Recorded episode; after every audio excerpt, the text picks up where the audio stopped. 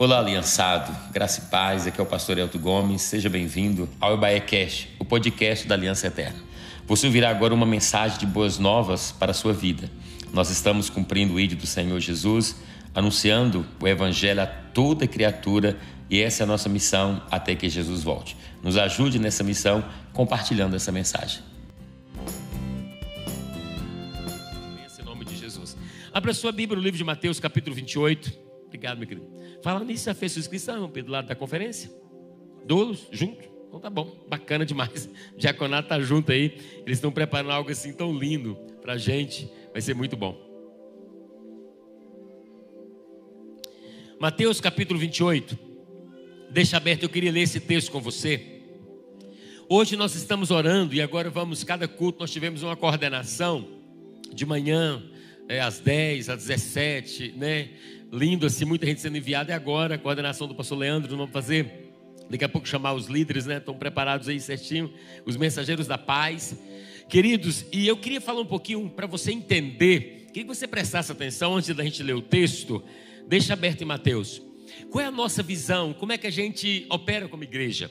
Talvez você está vendo muita situação, muita gente andando, trabalhando. Nós temos uma equipe incrível, fazendo coisas assim, muita coisa na obra do Senhor. Mas nós temos uma visão. Nós temos a visão celular. As nossas células, ela traz um pastoreio. Então o que, que nós fazemos? Nós temos as estações. Então o ano celular, ele, ele é um ano que ele começa em julho e ele termina em junho. O nosso ano celular é diferente. Presta atenção para você entender como é que a gente faz. Ele começa no mês de, ele começa no mês de julho. E nós temos as estações. Cada três meses deste ano é uma estação. Nós começamos com a estação do evangelismo, que é a estação que nós estamos agora. No último domingo de, ju de junho, fizemos a festa da multiplicação, encerrou o ano celular.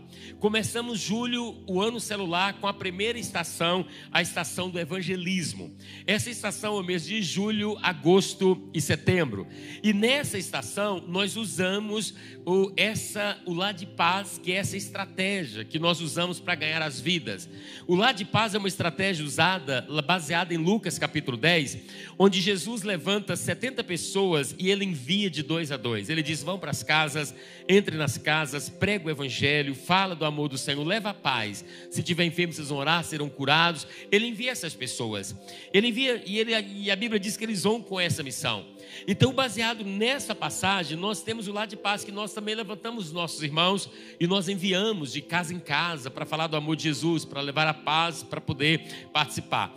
Essa estação, como eu disse, é julho, agosto e setembro. Nós temos agora o lado de paz as próximas semanas e nessa semana nós vamos estar nas casas. Você pode contribuir de duas maneiras. Você pode contribuir indo, levando a mensagem. Nós temos a revista, temos o material.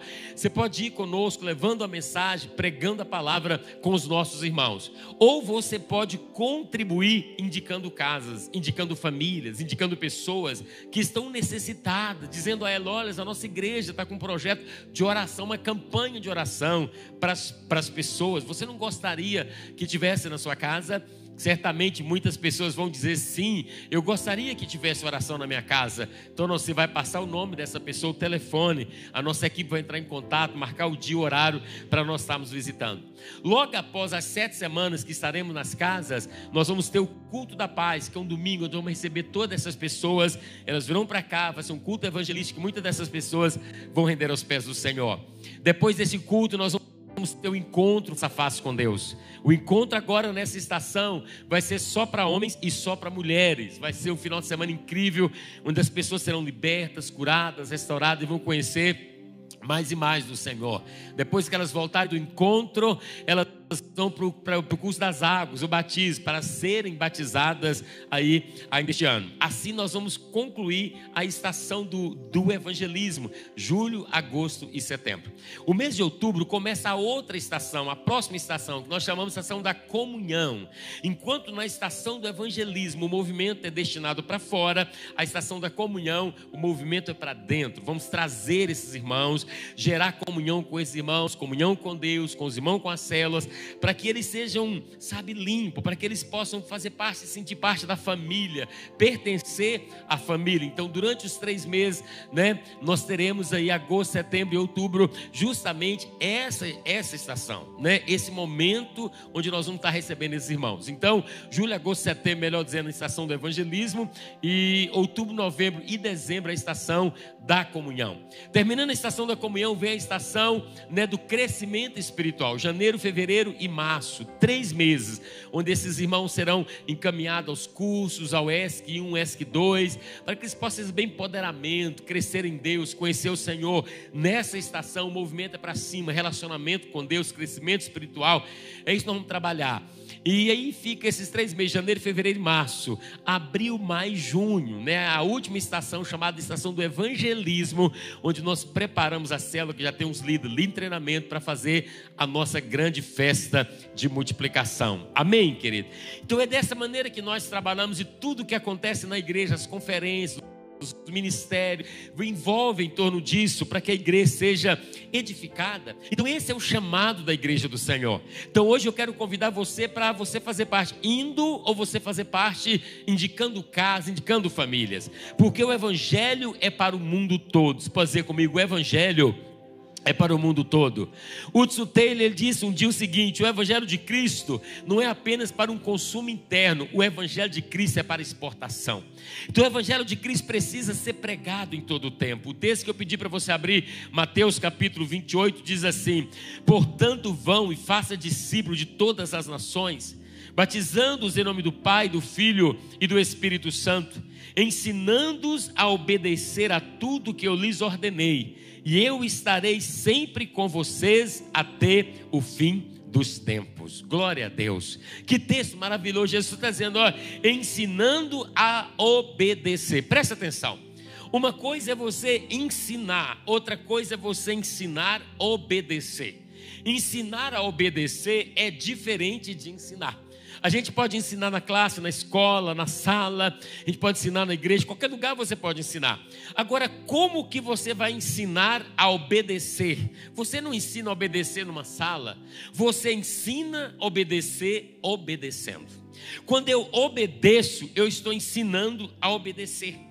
Então, quando eu faço discípulo, eu estou ensinando as pessoas a fazerem discípulo também, a obedecer esse mandamento do Senhor. Por isso que a igreja do Senhor, ela tem uma comissão, ela tem uma responsabilidade indispensável. Na verdade, essa grande comissão que Deus nos dá nesse texto aqui, não é uma grande sugestão ele não diz, olha, eu vou sugerir a vocês, façam discípulos. Eu vou sugerir a vocês, pregam o evangelho. Não, não. Ele diz, vão e façam discípulos. É uma grande comissão, não é uma grande sugestão. A nossa função como igreja é fazer discípulo do Senhor. E para que isso aconteça, irmão, para que o evangelho chegue até os confins da terra e nós possamos finalizar a nossa tarefa de pregar o evangelho até a volta do Senhor, nós precisamos ter uma visão a visão do Evangelho. Nós precisamos ser tocados por esse chamado de Deus. Além da visão, temos que ter um coração missionário. Temos que entender o chamado por que, que nós estamos aqui. Alguém disse que a única razão que justifica a permanência da igreja na terra é a evangelização. É a única coisa que justifica estarmos aqui ainda. A igreja ainda não foi arrebatada, a igreja ainda não foi tirada da terra, porque a igreja ainda tem essa missão de evangelizar. E nós não podemos negligenciar, meu querido. Se eu e você não falarmos para as pessoas que se elas morrerem sem Jesus, elas vão para o inferno, quem que vai falar para elas? Essa, Dani, é a função da igreja. Nós temos a função de falar para as pessoas, de pregar o evangelho, dizer para elas: ou oh, se vocês morrerem sem Jesus, vocês vão para o inferno. Essa é a função da igreja. Por isso que nós temos que ter essa visão. A Bíblia diz que Jesus viu a seara que era ele disse: Olha, vamos orar, porque a seara é grande, mas os trabalhadores são poucos. Vamos orar para que o Senhor mande trabalhadores para a sua seara. A seara continua grande e os trabalhadores continuam pouco. Há muito o que fazer. Ouça uma coisa nessa noite: ele não disse, vamos orar para que Deus levante membros da igreja. Eu vamos orar para que a igreja, a Aliança Eterna do Tirol, esteja cheia em todos os cultos. Vamos orar para que eles tenham muitos membros. Jesus não orou para que a igreja tivesse membro, Jesus orou para que Deus levantasse levantasse trabalhadores. Diga para o teu irmão: você é um trabalhador da seara de Deus. E Ele está convidando nessa noite para essa obra. Deus está dizendo: oh, tem vaga, está admitindo nessa, nessa obra do Senhor. E nós temos que ter essa visão, esse coração e orar, coração global, porque o Evangelho não é para consumo interno, o Evangelho é para exportação, onde Deus quiser levar. Nós, como igreja, precisamos dizer: Eis-me aqui, Jesus, envia-me a mim. Deus tem lugares, Deus tem povo, Deus tem pessoas, Deus tem cidade, Deus tem muita coisa, muita gente para ser alcançada e nós precisamos pregar o Evangelho. Alguém já disse que a igreja não é um, não é um barco de prazeres, a igreja é um bote salva-vidas. A igreja, querido, é essa frota de barcos de pesca. A igreja não está aqui para ter o prazer, mas para pegar, para salvar as vidas, para ser usada pelo Senhor. Por isso que tem uma necessidade de um espírito missionário, um espírito de evangelização, para ganhar as pessoas, para falar do amor do Senhor. João Calvino disse: o evangelho não cai dos, é, das nuvens como chuva, por acidente, mas é levado pelas mãos de homens para onde Deus o enviou. Ou seja, o evangelho não cai. Não caiu na nossa vida como a chuva cai. O evangelho é levado pela mão de homens. Essa igreja chegou até aqui porque homens foram enviados. E quando eles foram, levaram o evangelho. É assim que o evangelho chega em todos os lugares. O evangelho chega em todas as cidades. Porque homens de Deus levam o evangelho para todos os lugares. Então nós precisamos ter essa mente ativa para ir. Não uma mente passiva, esperando, irmão, simplesmente que venha. A igreja não pode ficar aqui reunida, dizendo: vamos esperar que os perdidos venham até aqui, com essa mente passiva, passiva, melhor dizendo, esperando que as pessoas venham, não, mas a igreja precisa ter essa mente ativa para ir, eclesia, igreja, chamado para fora. Nós não podemos ficar na igreja esperando aqui apenas, mas posicionando, dizendo: Senhor, nós vamos. Vamos pregar o Evangelho, vamos levar as boas novas. O apóstolo Paulo dizia: Eu sou Paulo, servo, apóstolo do Senhor. Eu sei que eu tenho uma mensagem de esperança para este mundo.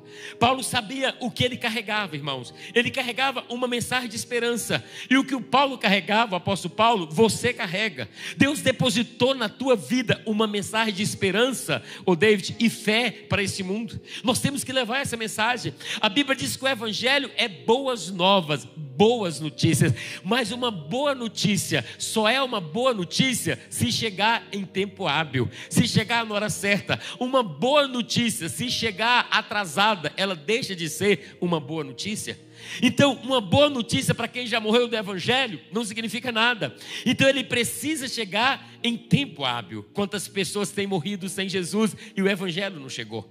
Talvez nós, como igreja, estamos esperando, e como igreja, nós estamos esperando que as pessoas venham, mas nós temos as boas notícias e precisamos levar essas boas notícias. Precisamos entender três princípios fundamentais para romper com os medos e com toda a nossa acomodação Primeiro, temos que entender o tamanho do amor de Deus pelo mundo. Deus ama o mundo. A Bíblia diz em João 3,16: porque Deus amou o mundo de tal maneira que deu o seu único filho. Olha como é que Deus amou de tal maneira o mundo, para que todo aquele que nele crê não pereça, mas tem a vida eterna. E no verso 17 ele vai dizer: Porque Deus não enviou o seu filho ao mundo, não para que condenasse o mundo, mas para que o mundo fosse salvo por ele. Uma coisa, Janete, que a gente tem que entender é que Deus amou o mundo de uma tal maneira. Que Deus ama o mundo e Deus não amou as coisas do mundo, Deus amou as pessoas. Deus ama as pessoas, Deus amou de tal maneira o mundo. A Bíblia diz que ele amou de tal maneira que ele deu o seu filho ao mundo. Então, compreender o tamanho do amor de Deus pelo mundo é fundamental para tirar a igreja da inércia, para tirar a igreja dessa passividade, irmãos. Nós, como igreja do Senhor, não falamos mais do evangelismo. Por quê? Porque nós temos hoje uma mente passiva, nós queremos só receber. A gente chega na igreja e fala: Olha, manda uma palavra boa aí, pastor, libera uma bênção sobre a minha vida. A gente adquire conhecimentos, às vezes, dentro da igreja, a gente engorda espiritualmente, mas Deus quer te usar. Cutuca esse irmão, diga para ele: Deus quer te usar, meu querido, porque Deus ama o mundo. E a Bíblia vai dizer em 1 João 3,16: se a gente realmente conhece o amor de Deus na nossa vida, nós vamos dar a nossa vida pelos nossos irmãos, assim como Cristo deu a sua vida por nós.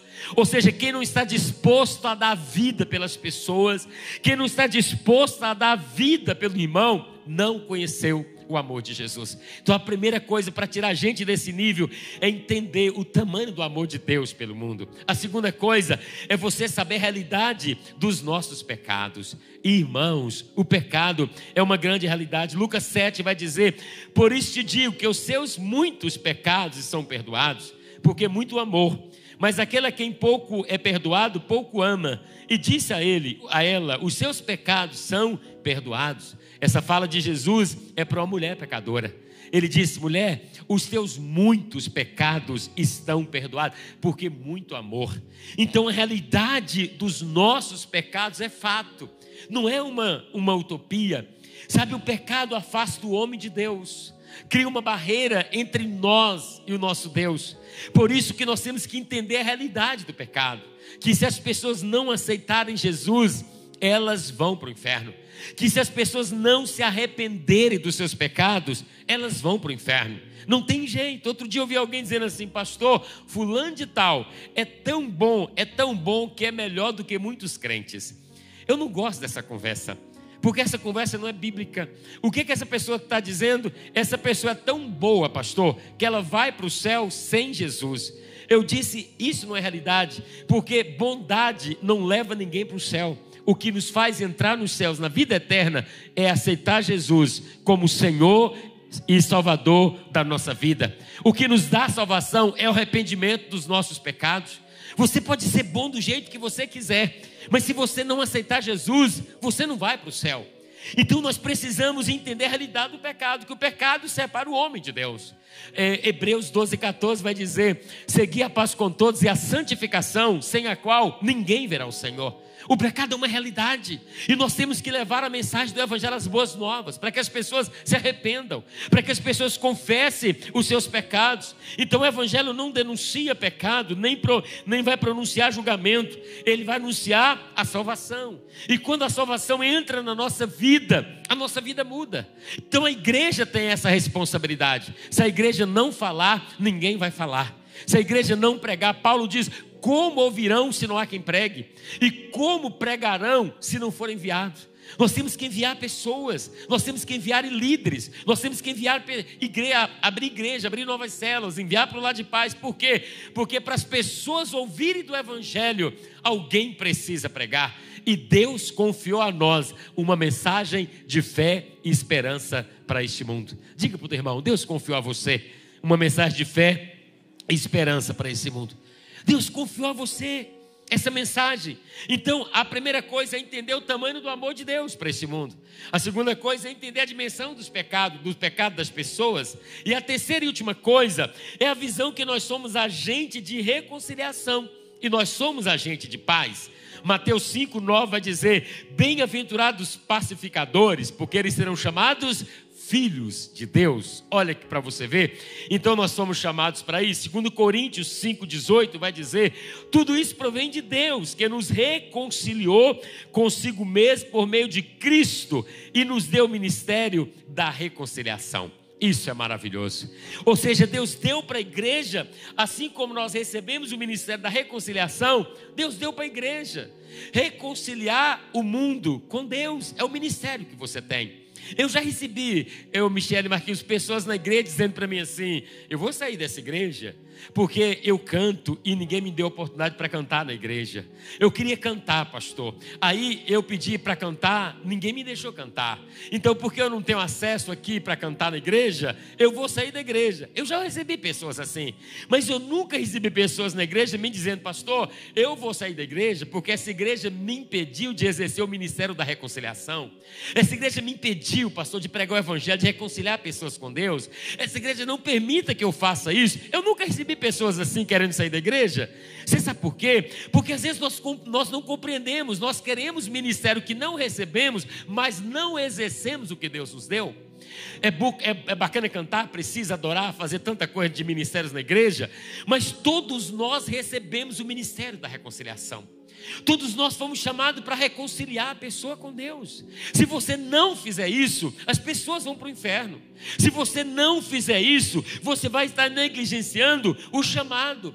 Por isso que nós vamos ser enviados para viver, pregar e testemunhar do Evangelho de Jesus. Não é para fomentar aí e, propagar polêmica, não. Nós somos o, é o povo das boas novas, irmãos. Levamos esse evangelho. Isso que é uma igreja saudável. Uma igreja saudável, ela não é medida pelo número de irmãos que recebemos aos domingos. Uma igreja saudável, ela é medida pelo, pelo número de discípulos que são enviados durante a semana.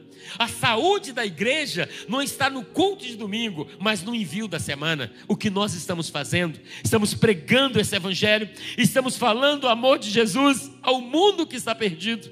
E uma coisa interessante que o mundo não é o nosso inimigo, o mundo é o nosso campo missionário. Você sabe disso? Diga comigo, o mundo é o meu campo missionário. Tem tanta gente que quer ir para a África, bacana, tem que ir mesmo. Mas lá ao lado da sua casa tem um campo missionário maravilhoso. Tinha uma equipe hoje, viu, Fran? Lá, Mateus, foi lindo, né? Estava lá na nossa comunidade, né? O Ministério é, Amor. Ação por amor, eu falo amor por ação, é ação por amor. Esse ministério lindo. Estava lá na casa, lá com os recuperando, lá hoje com os, com os internos. Então, o mundo é nosso campo missionário. A gente precisa entender essas verdades do Senhor. E como nós vamos fazer isso de forma prática, pastor? Na nossa igreja, entender que todos são chamados a testemunhar. Por isso que Atos 1:8 vai dizer: "Mas receberão poder quando o Espírito Santo descer sobre vocês, e serão minhas testemunhas em Jerusalém, em toda a Judéia, Samaria e até os confins do mundo, da terra. Ou seja, nós somos testemunhas. É, Provérbios 14, 25 vai dizer: a testemunha que fala a verdade, ela salva vidas. Que coisa maravilhosa. Mas Provérbio também vai dizer: quem ganha alma, sábio é. Quem não ganha alma então é tolo. Pergunto para o teu irmão: será que eu estou perto de um tolo ou de um sábio? claro que você está perto de um sábio, não é verdade? Porque nós ganhamos alma.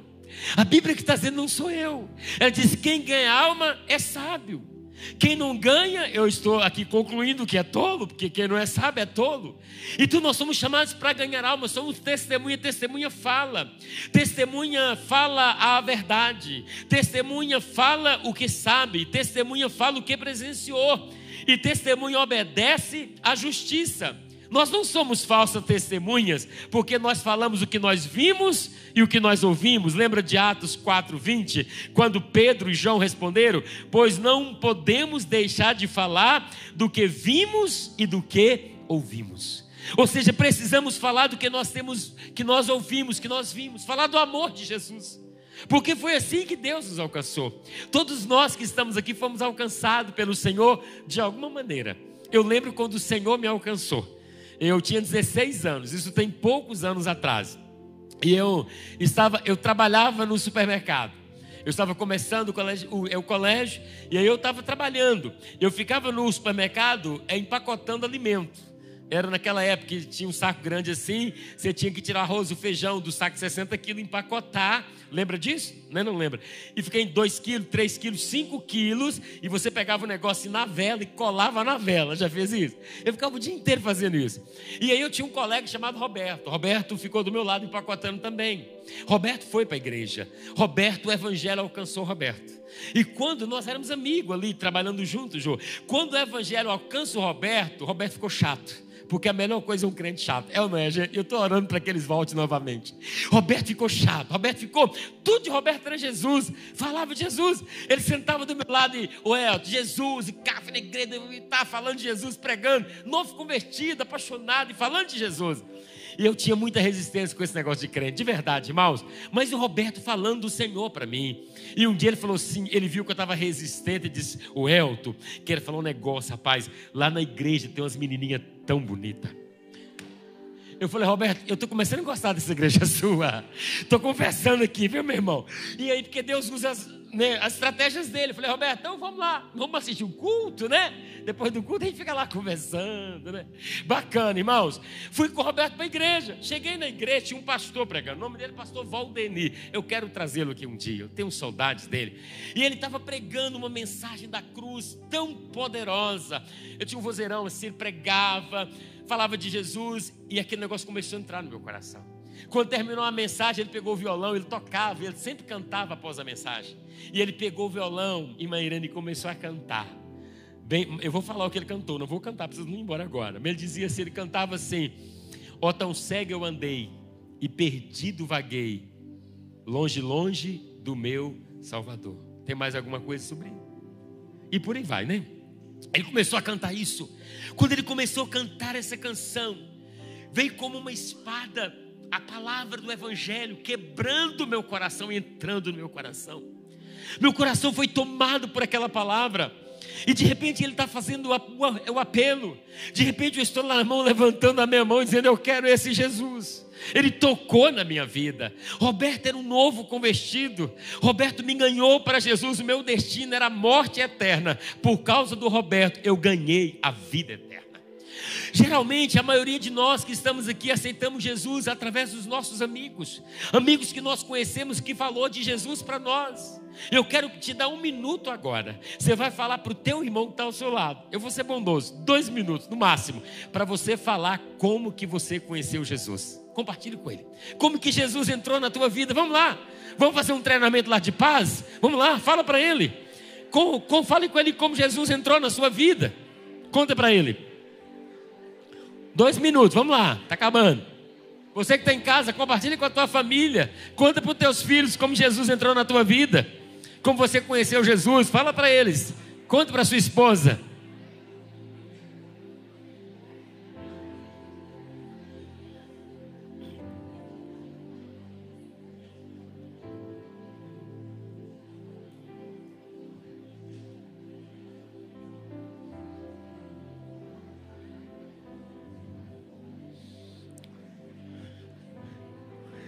Já deu para contar aí? Já pregou? Já, Jefferson? Como é que entrou, né? Como é que entrou na sua vida?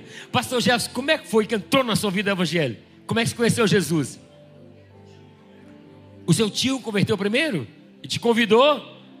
Oh, coisa. E você, Dani? Sua mãe? Olha que coisa bacana, não é verdade?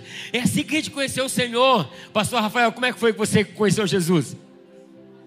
Hã? Você nasceu lá cristão? Depois você converteu Nove anos. Que bênção. Roger, como é que você conheceu o Senhor? Sua família também? Seus pais? Que bênção. E você, como é que foi, filho?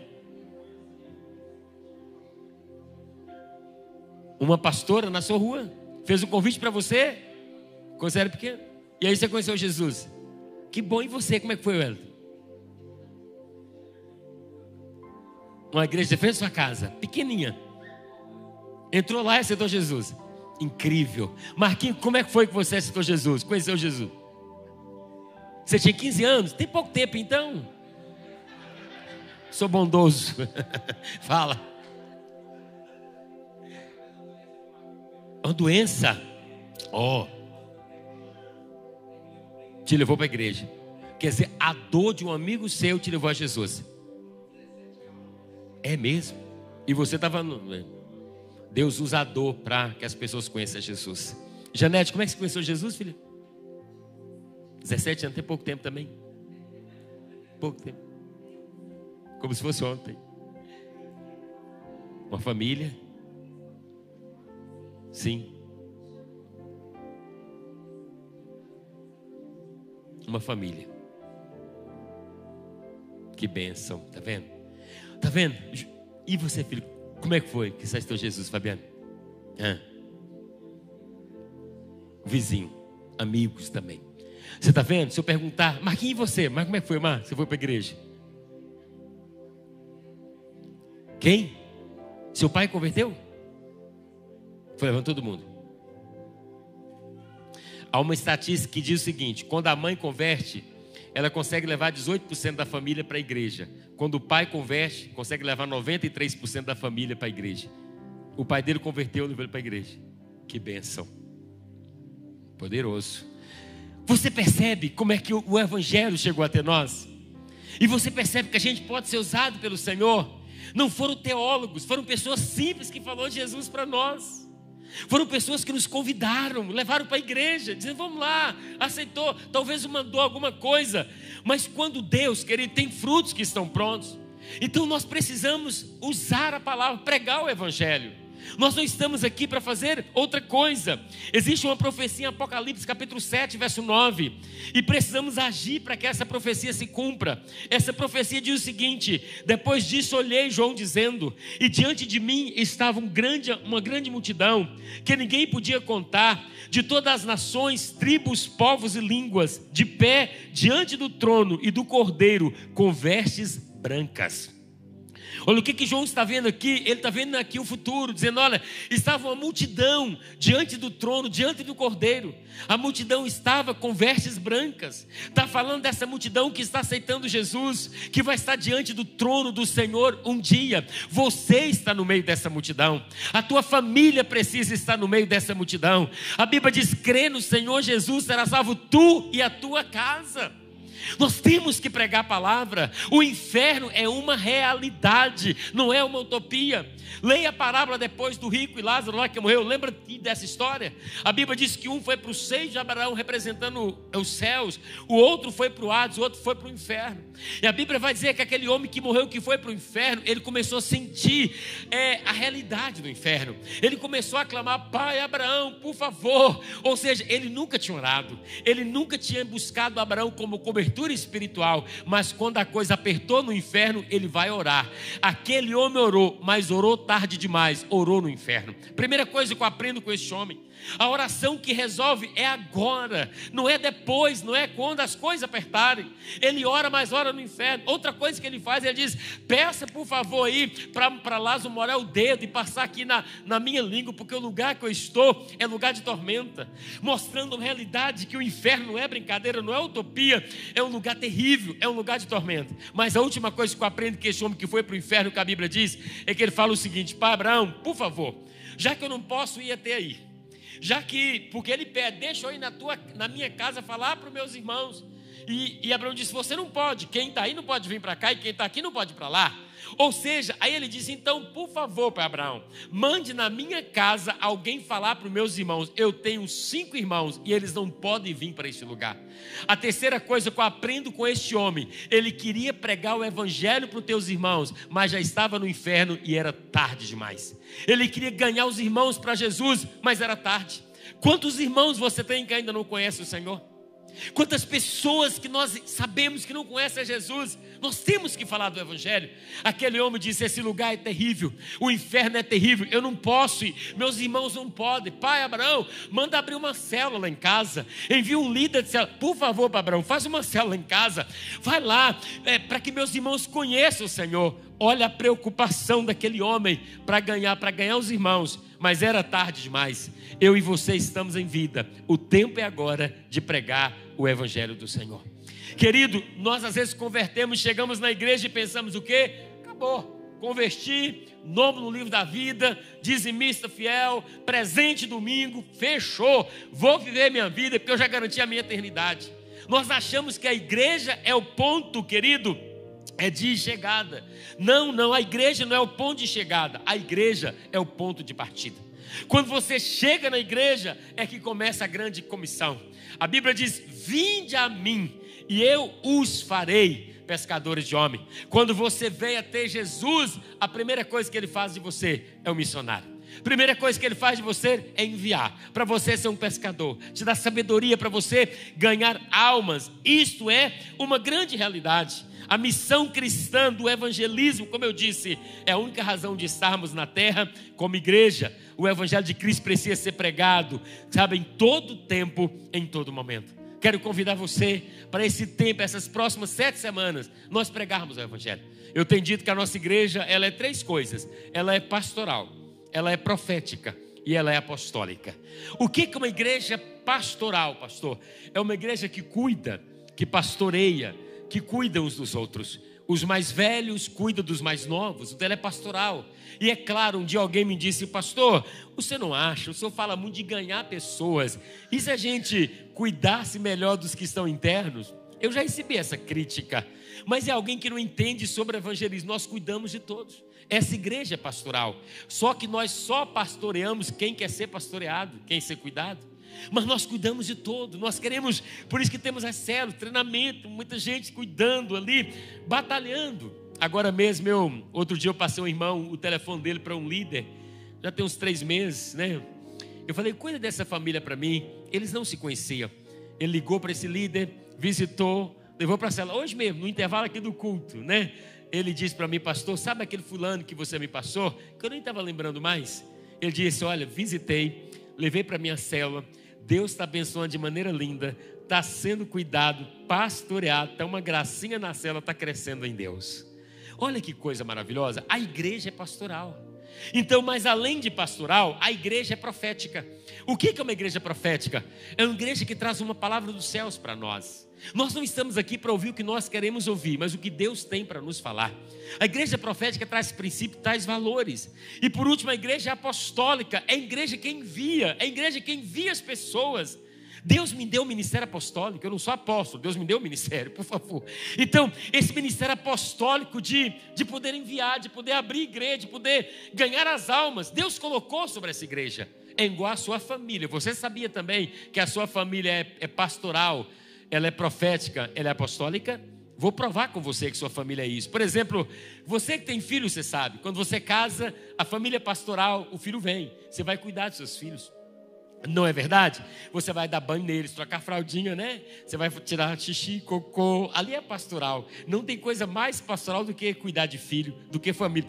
Né? Tá chegando, meu Deus, conseguiu. Então, quando ele chega, a gente vai cuidar. A gente vai cuidar dos meninos, a gente vai pastorear cuidado. Isso fala do cuidado. Mas tua família também, ela é profética. Por quê? Você vai trazer princípios para o teu filho. Você vai trazer valores para a vida dele. Você vai ensinar, você vai empoderar, você vai levar para a escola, você vai preparar, você vai dar destino para ele. É sim, é profética a tua família. Por último, a tua família é apostólica. Por que, que é apostólica?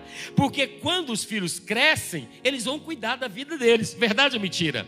Quando o filho cresce, vai se casar. Alguns eles vão optar por não casar, mas a maioria vão querer casar. Então, quando o filho cresce e está em casa, ele sai casa, forma a sua família. É assim ou não é? Porque quando o filho cresce, o pai fica pensando assim: tomara que ele casasse logo, fosse embora, saísse de casa. É assim ou não é, gente? Porque ela é apostólica, é verdade. É porque o pai a mãe é apostólico. Por exemplo, eu casei. Eu chego na minha casa sozinho, se eu for lá, meu pai fala assim: Você veio sozinho, cadê sua família? Cadê seus filhos? Você podia ter trago as suas famílias. Ele me recebe bem. Mas se eu chego lá em casa com os meus filhos e minha esposa, meu pai recebe diferente. Porque todo pai, ele quer receber os seus filhos apostólicos com a família aos domingos. Uma coisa é a gente estar aqui, outra coisa é celebrar no culto aqui com os nossos filhos espirituais. Eu estava contando essa história, eu vi uma reportagem dos Estados Unidos. Um menino tinha, menino, tinha 36 anos. Eu já mostrei isso aqui na igreja. Ele tinha 36 anos, ele morava na casa do pai, pastor Jefferson. Ele não casou, ele não ajudava a pagar as contas, ele não fazia nada. E o pai disse para ele assim: Eu quero te convidar a retirar da casa. é, e eu estou orando para que isso chegue no Brasil também. Então, eu, eu, eu vou para você se retirar da casa. Ele disse: Não, eu não vou. Isso está na reportagem, você pode pesquisar, está lá na internet. Ele disse: Não, eu não vou sair. Ele não ajudava, ele estava, porque, irmão, casa de pai é trem bom demais. É ou não é, gente? Casa de pai, de mãe é uma delícia. Você chega lá, como que tem, o que não tem. Na verdade, Deus, você não está nem aí, né? É casa de pai abre a geladeira, fica tranquilo, é uma delícia. Quando estou na casa do meu pai, eu penso, ah, eu podia morar aqui. Não ia ter uma conta para me pagar e ficar aqui, cuidando, ah, meu pai cuidando. Não é assim, é delícia. Mas o pai disse: não, você precisa sair, você precisa ser enviado. E o menino não queria. Sabe o que, que o pai fez? Está lá. O pai chamou a justiça. Abriu um processo quando falou assim, para tirar ele de casa. Irmãos, a justiça foi lá, está lá na reportagem, adorei isso. E falou com ele: Ó, nós vimos aqui te convidar a retirar. Teu pai pediu tua mãe. E ele falou: Não vou sair, não. Ele falou: Vai, vai sair. Não vou, não. Ele falou: Então, com muito custo, ele falou: Me dá seis meses. Ele falou: Não, não vou dar seis meses. Aqui, gente, é bom falar a verdade. Casal americano entra na justiça para obrigar filho de 30, não é 30, não é, ó, diminuiu 30 anos. Sair de casa. Você que tem 30 anos, fica tranquilo, tá? Fica em paz. Tá bom. não ajuda os pais financeiramente nada. Mas e o que, que acontece? Ele não saiu, pediu seis meses. A justiça falou com ele: não, você vai sair 24 horas. Teve que sair de casa. A justiça tirou. Por quê? Porque estava na casa do pai, não estava ajudando o pai a fazer nada, estava gerando filho para o pai. Pastor, não entendi nada. Eu vou ser mais claro para você. Talvez você está na igreja há 30 anos. Você nunca gerou nada na igreja. Você está na casa do Pai, desfrutando das bênçãos do Pai, comendo do banquete do Pai. E você não sabe que o Pai tem grande expectativa em você. Mas você está tão confortável que você nunca imaginou ser apostólico, ser enviado. Você nunca imaginou ganhar alguém. Você está comendo, você está engordando, mas você está na casa do Pai. Será que vai que vir a justiça divina para tirar você da casa do Pai? Marquinhos disse para mim: a dor do meu amigo me levou para a igreja, e a dor desse amigo fez com que 17 pessoas, isso, aceitassem Jesus. Existe um ID, a gente vai cumprir, querendo ou não. Eu aprendi uma coisa: teve uma pessoa que eu acompanhei, ela não queria saber da igreja, de ajudar em nada. Ela gostava de aula, da aula, crescer pós-mestrado, doutorado, ensino, faculdade, uma coisa ou outra. A família precisando de ajuda na igreja, ela nada precisando, e Deus tinha chamado essa pessoa. Um dia ela deu um nódulo na garganta. Ela foi no médico. O médico para ela: Você está com um problema sério na garganta, é um, é um câncer. Essa mulher ficou desesperada. Estou falando de gente que eu conheço. Muito desesperada. Ela converteu da noite para o dia. Ela disse: Senhor, se o Senhor me curar, eu vou te servir todos os dias da minha vida. Ela começou a pedir perdão para Deus.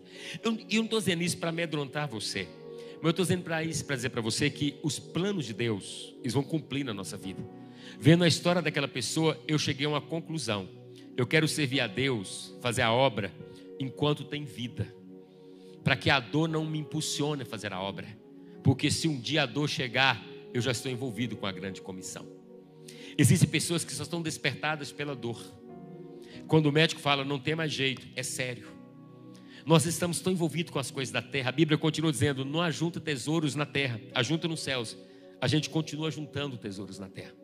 Nós não vamos ficar aqui. Essa semana faleceu alguém muito conhecido, que é o Jô Soares, que você sabe. E tudo que a gente ouvia sobre ele é muito inteligente, é isso, é aquilo, é isso, é aquilo. Mas morreu. Passou. Eu quero dizer para você que a morte vem para todos. Sabe, para todas as pessoas. E quando a morte chega na vida, todas as habilidades humanas, todos os recursos, toda a intelectualidade humana fica na terra. Parte a nossa alma e o nosso espírito para a presença de Deus. A Bíblia diz: prepara-te, ó Israel, para encontrar com o Senhor. A Bíblia também diz que nós devemos viver o dia de hoje como se Cristo voltasse amanhã. A missão cristã do evangelismo é a única razão de estarmos na terra. Nós não estamos na terra para juntar tesouros, nós estamos na terra para pregar o Evangelho. Nós não estamos na terra para ganhar dinheiro, nós estamos aqui para pregar o Evangelho. Deus não me chamou para me dar vida boa como pastor, Deus me chamou para pregar o Evangelho. Deus não chamou essa igreja para juntar dinheiro no caixa, dizer temos milhões no caixa. Deus chamou essa igreja para investir todos os centavos na pregação e na expansão do seu reino na face da terra. Por isso que nós fazemos isso com graça e com esforço, renunciamos a nossa vida para fazer isso porque nós entendemos que na eternidade vamos estar com o Senhor, mas agora é hora de pregar o Evangelho, expandir, preparar líderes, falar do amor de Jesus e levar as boas novas para que ela não chegue atrasado na vida de ninguém. Não precisa vir justiça do céu para nos tirar do comodismo da casa do Pai, para nos fazer cumprir o propósito, porque hoje nós estamos ouvindo a voz do Senhor neste lugar. Você recebe essa palavra nessa noite? Você entende que você não é um membro de igreja apenas, que você é um trabalhador da seara? Você entende isso nessa noite? Que Deus chama a gente para pregar o Evangelho? Quem está comigo, levante a mão assim. Deus nos chamou para isso, irmãos. Nesses últimos dias da igreja na face da terra, fale de Jesus. Eu não disse aqui do Roberto. Roberto me ganhou para Jesus é, colando o saco lá na vela. Falando de Jesus, ele, ele, ele me ganhou para Jesus. Você também tem a sua história. E outros terão porque existem pessoas que já estão prontas para serem colhidas e nesse projeto lá de paz, o Senhor nos dará uma grande colheita. Você pode ajudar indo e você pode ajudar indicando. Já teve treinamentos, terça-feira, 15 dias atrás, e vai ter mais treinamento. Eu reuni os pastores e disse a eles essa semana, porque todas as nossas igrejas estão fazendo o que eu estou fazendo hoje, enviando as duplas. Eu disse a eles, pastores, o nosso alvo é alcançar mil casas nesse projeto, mil lares de paz. Imagina em sete semanas a gente alcançando mil famílias com a palavra de Deus. Sabe o que é isso? Irmãos, eu sei que nem todos os de paz é, a semente vai dar fruto imediatamente, mas ela vai ser plantada. Uma coisa eu tenho aprendido na minha vida: eu não tenho poder para converter ninguém, e eu também não fui chamado para isso. A Bíblia diz: que quem convence o homem do pecado, da justiça e do juízo é o Espírito Santo, não sou eu e nem você. É o Espírito Santo que nos empodera para fazer essa obra. Se o fruto estiver maduro, você falar assim: Deus te ama, Ele vai dizer: Meu Deus, que palavra poderosa, alcança o coração das pessoas. Amém? Você entende isso nessa noite? Vamos pregar o Evangelho? Fica de pé no seu lugar então, vamos orar. Se você recebe essa palavra, vamos orar ao Senhor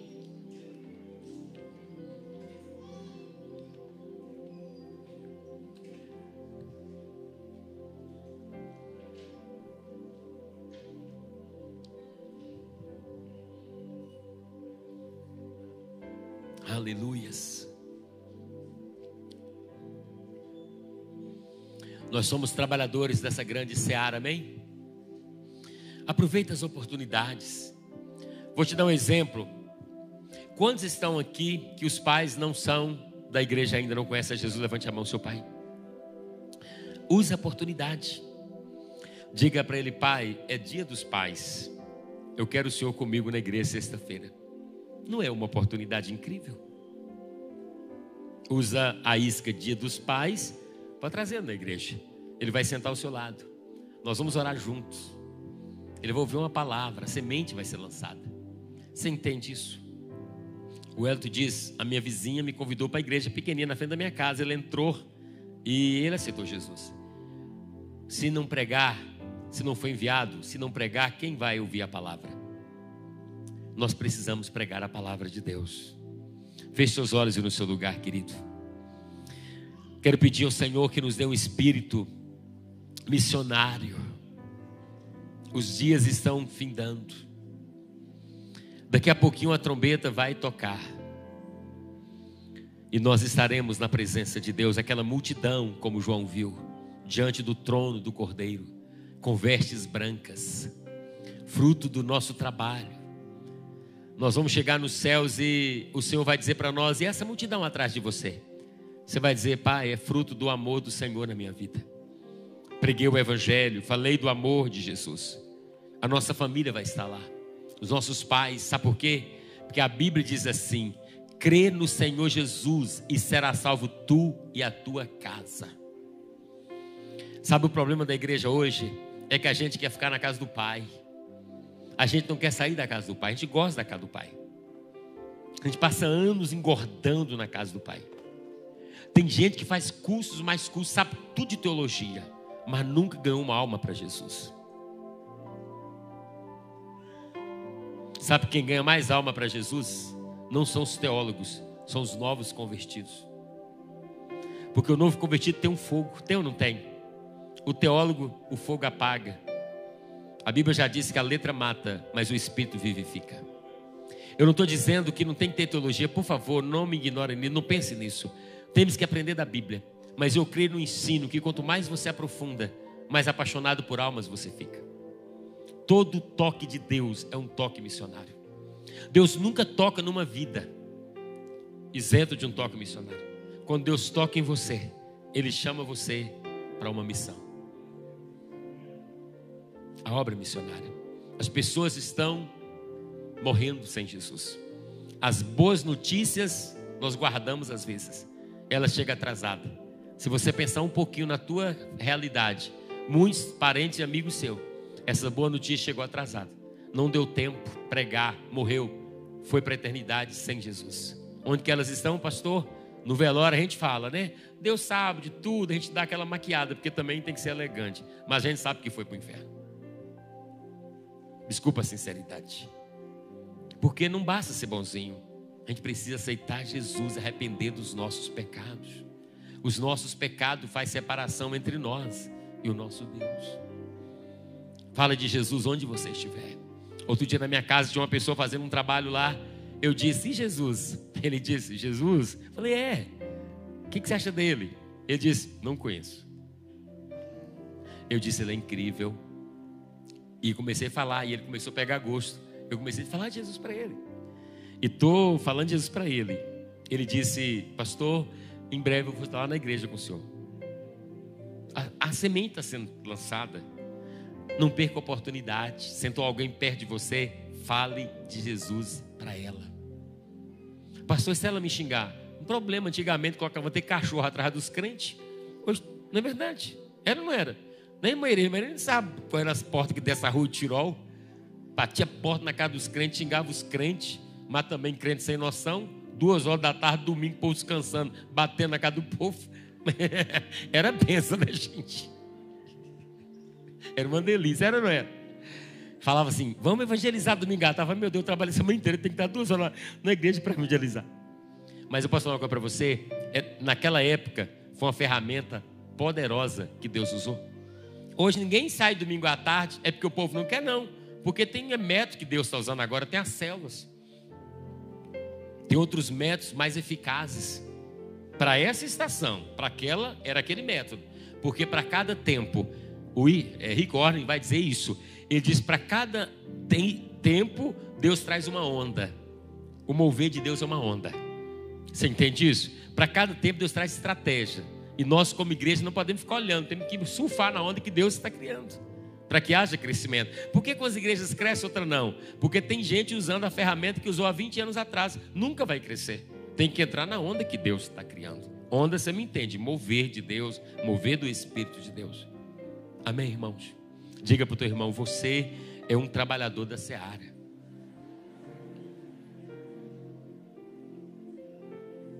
Diga para ele: você carrega a mensagem de, de boas novas.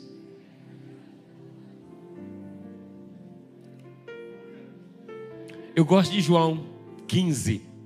João 15 diz assim: Não fostes vós que escolhestes a mim, mas fui eu que escolhi a vós outros, para que você vá e deis fruto, e o vosso fruto permaneça, a fim de que tudo quanto pedi ao Pai em meu nome, Ele vos conceda. Eu acho isso incrível. Ele diz: Eu escolhi você para você frutificar. E se você frutificar, o que você pedir em meu nome, eu vou te dar. Irmãos, aí eu aprendi uma coisa: não tem que ficar correndo atrás das coisas, tem que ganhar almas. Porque se você ganhar alma, Deus vai dar tudo que você quiser. Eu não sei que dia que eu orei pedindo carro para Deus. Acho que eu não sei, sei que ano que eu orei. Eu nem lembro. Não sei que dia que eu pedi casa para Deus. Eu não sei que, que dia que eu orei pedindo nada material para Deus. Não é pecado orar. Pode continuar. Eu estou falando da minha experiência. Eu não oro para isso. E tudo que é necessário, Deus coloca no momento certo. Para que ele, para, para ele coloca? Para mim não. Para cumprir a missão. O carro que eu ando hoje foi Deus que colocou para cumprir a missão que eu faço nesse tempo. E não se assuste não. E se um dia essa missão precisar de um avião, Deus vai nos dar. Amém? E nós vamos continuar fazendo a mesma coisa, porque eu aprendi uma coisa: no centro do propósito converge toda a provisão para que o propósito seja estabelecido. Nós ficamos muito ansiosos, mas o propósito tem tudo que nós precisamos. Feche os seus olhos. Se você está perto da esposa, abraça a esposa. Está perto do seu irmão, abraça ele.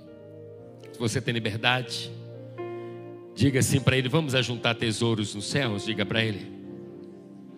Vamos trabalhar dessa maneira. Deus está cuidando da gente, né, Roger? Deus está cuidando de nós, irmãos. Deus está cuidando da nossa conta bancária, tal ou não está? Deus está cuidando da saúde da gente, tal ou não está? Deus está cuidando dos filhos da gente. A maior preocupação de um pai e de uma mãe é com os filhos, é ou não é? Eu ficava tão ansioso com os meus filhos, Vivi. Meu Deus, o que, é que vai ser dos meus filhos? Meus filhos, meus filhos, meus filhos. A gente ama, a gente quer dar destino. Um dia Deus falou: larga de ser bobo, baiano. Você chegou aqui em Belo Horizonte e conheci ninguém, eu cuidei de você. Eu sou teu Deus, sou Deus dos teus filhos, cuide deles também. Descansei. Deus está cuidando dos meus filhos de maneira linda, maravilhosa, todos servindo a Deus.